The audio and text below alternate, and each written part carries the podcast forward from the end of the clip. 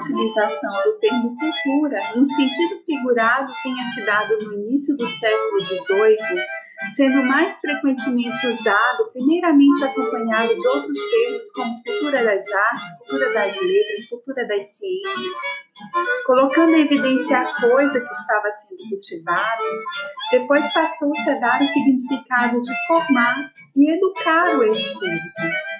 Com o passar do tempo, houve um movimento inverso entre o significado de cultura deixa de ser ação, ação de instruir, e passa a ser estado de espírito cultivado pela instrução. Se formos analisar o livro Ideologia e Cultura Moderna, do sociólogo americano John Thompson, no início do século XIX, a palavra cultura era considerada um sinônimo ou, em outras vezes, estava em contraste com civilização, termo adotado na França e na Inglaterra no fim do século XVIII, que caracterizava o desenvolvimento humano, um movimento em direção ao refinamento e à ordem, oposto à barbárie e à selvageria. Há quem pense que nasceu com a cultura, mas não se nasce com a cultura, embora dependa da capacidade natural do ser humano. Tudo que sei sobre cultura foi lendo livros de sociologia, antropologia e literatura.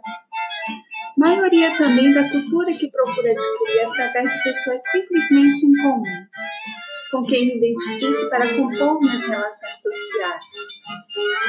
Pessoas otimistas, carismáticas, que sempre me dão forças para escrever um artigo como esse. Meu obrigada não é suficiente para expressar minha gratidão. Em geral, passo horas pesquisando e me nutrindo de música instrumental.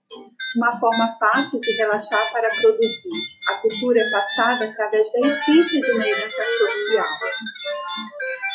Se vive e se convive com a cultura, que através da imersão pode ser imitada.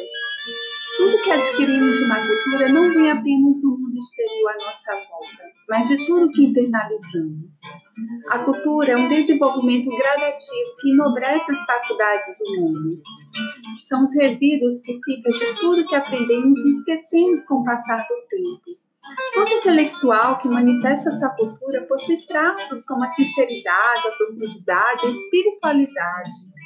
Logo, a cultura se manifesta na vida das pessoas de forma consciente, mas completamente subliminar.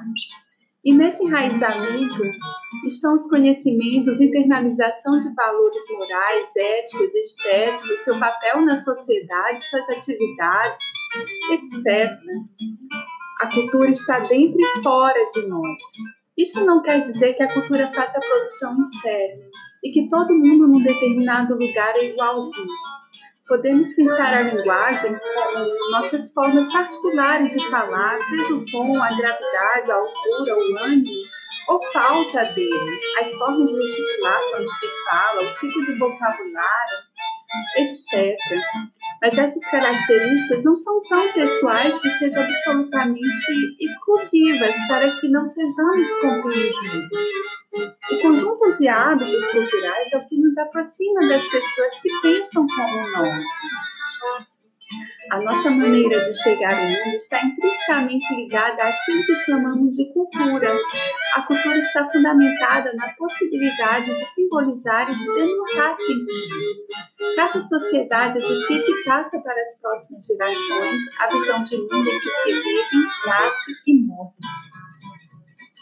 Por Thaís Rocholi, Cultura e Identidade,